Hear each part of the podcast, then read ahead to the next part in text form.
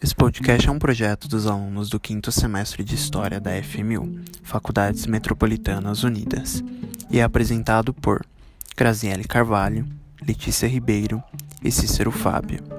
No episódio de hoje, aula 3 Início da ditadura militar, parte 1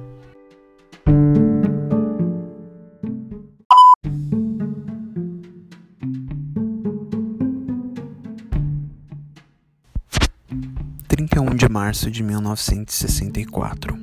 Uma rebelião liderada por Olimpo Mourão Filho, que liderava a quarta região militar em Juiz de Fora, marcha em direção ao Rio de Janeiro com o objetivo de destituir o governo. 2 de abril de 1964. O presidente do Senado convoca uma reunião extraordinária. Nessa reunião, Auro de Moura decreta vaga à presidência do país. Tinha início o golpe no país. Em 9 de abril de 1964, era emitido o ato institucional número 1. Dois dias depois, Humberto Castelo Branco era eleito indiretamente presidente do país.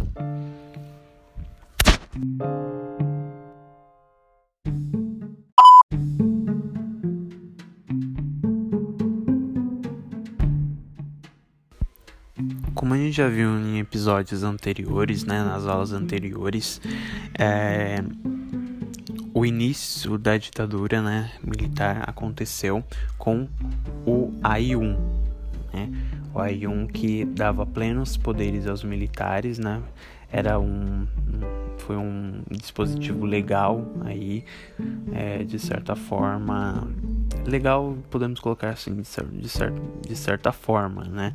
Porque era um dispositivo que foi utilizado, né, para dar plenos poderes aí aos militares, uh, com, como, como eu mencionei já em episódios é, anteriores.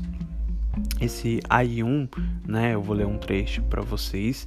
Ele afirmava o seguinte, né, a respeito do que é, havia sido realizado, né, o, o, sobre o golpe e tomado o poder do país, sobre a respeito do que é, eles haviam, os, os, esses militares haviam feitos.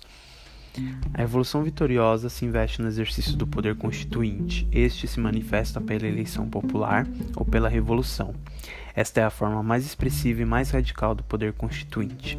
Assim, a Revolução Vitoriosa, como poder constituinte, se legitima por si mesma. Ela destitui o governo anterior e tem a capacidade de construir o novo governo.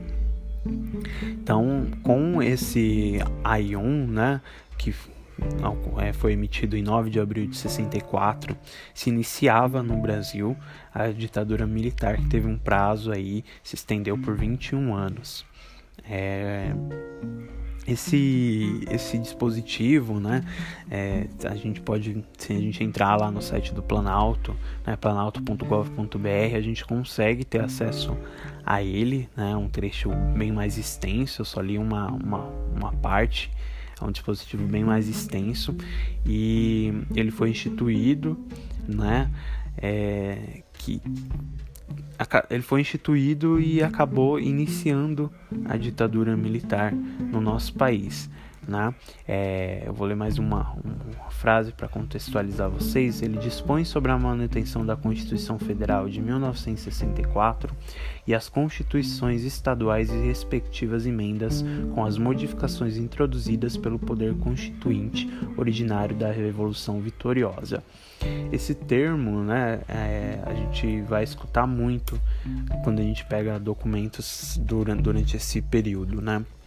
Até hoje, muitos militares é, não falam sobre o período ditatorial como é, golpe militar, né? Como muitos, muitos dos é, historiadores falam.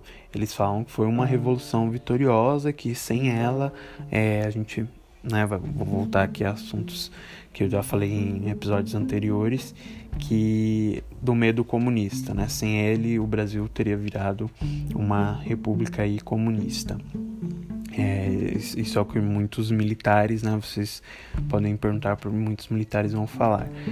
É, então, é esse dispositivo, né, aí um que deu início ao, ao golpe militar mesmo no, no país, né, deu início no, no papel mesmo ao golpe militar no país, é um dispositivo que dava plenos poderes aos é, militares do nosso país. Então, a Constituição Federal, que era né, até aquela época de 1945, e também as constituições dos estados e as respectivas emendas também é, tinham, acabavam tendo modificações que eram introduzidas por esses militares que acabavam se denominando né, como poder constituinte né, um poder constituinte que se originou dessa revolução vitoriosa, revolução vitoriosa aqui chamada por eles, né, mas que conhecida pela gente como o golpe de 1964.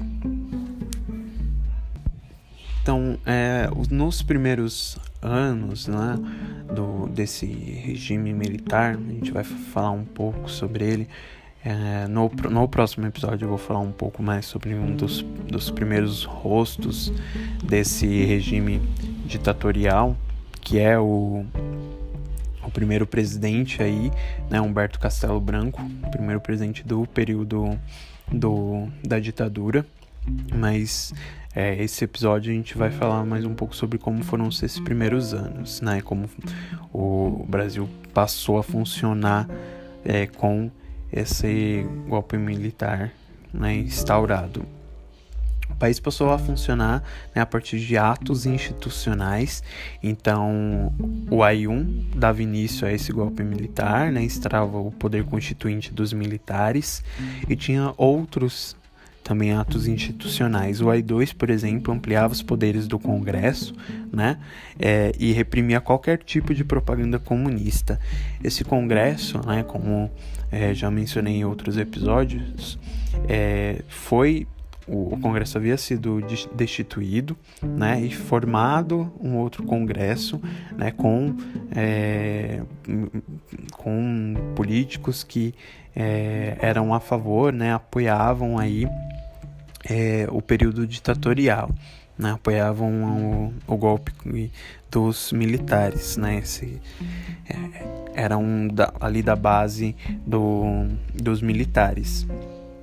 É, mas, é, como essa revolução né, vitoriosa imposta pelos militares, esse, esse AI-1 e a AI-2 também, que ampliava esses poderes do Congresso, é, me, mesmo ampliando os poderes do Congresso, ainda tinha a questão de o poder constituinte, né? O poder constituinte era dos militares. Então, toda modificação, tudo o que se fazia nesse congresso, né, passava pelo poder constituinte. E muitas das vezes o que o poder constituinte, né, formado pelos militares, é, instauravam não tinha necessariamente que se passar pelo Congresso, né? E aí a gente volta à questão que foi que, o que eu falei né, para vocês no episódio anterior sobre é, regimes ditatoriais, né? É, ele acumula, acaba acumulando funções dos três poderes que a gente conhece em uma república democrática. Né? Nesse caso, como não há democracia, então não há é, não há manutenção dos três poderes. Os três poderes tendo ali é, o legislativo, o judiciário e o executivo, tendo cada uma sua seu poder e podendo ir até um certo ponto.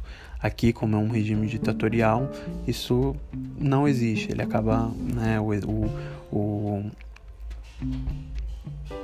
o o, próprio poder executivo acaba tendo aí é, o legislativo e o judiciário nele, né? Ele acaba é, acumulando essas outras funções. Então, né, nos anos aí do, nos primeiros anos do, do nosso desse golpe militar, né, o início aí do período da ditadura, o Brasil passou a funcionar dessa forma, né? Teve o início dos presidentes militares nesse regime de ditadura e os atos institucionais. Então, a o AI-1, como eu já disse, o AI-2 que ampliava os poderes do Congresso e de certa forma trazia e endurecia ainda mais esse regime militar. Então, resumindo, o início né, da ditadura militar, esses primeiros anos, foram regrados né, por é, esses atos institucionais. O A1, que dava plenos poderes aos militares, né, fazia, fazendo com que eles um, tivessem né, iniciando aí a ditadura militar no nosso país. O AI-2, posteriormente, que era um ato institucional que dava plenos poderes aí para os militares, que acabava endurecendo ainda mais a ditadura no nosso país.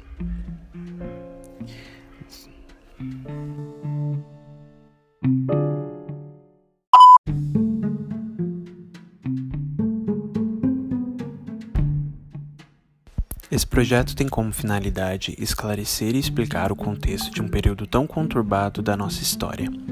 Apresentado por Graziele Carvalho, Letícia Ribeiro e Cícero Fábio. Se você curtiu, é só nos acompanhar para mais episódios.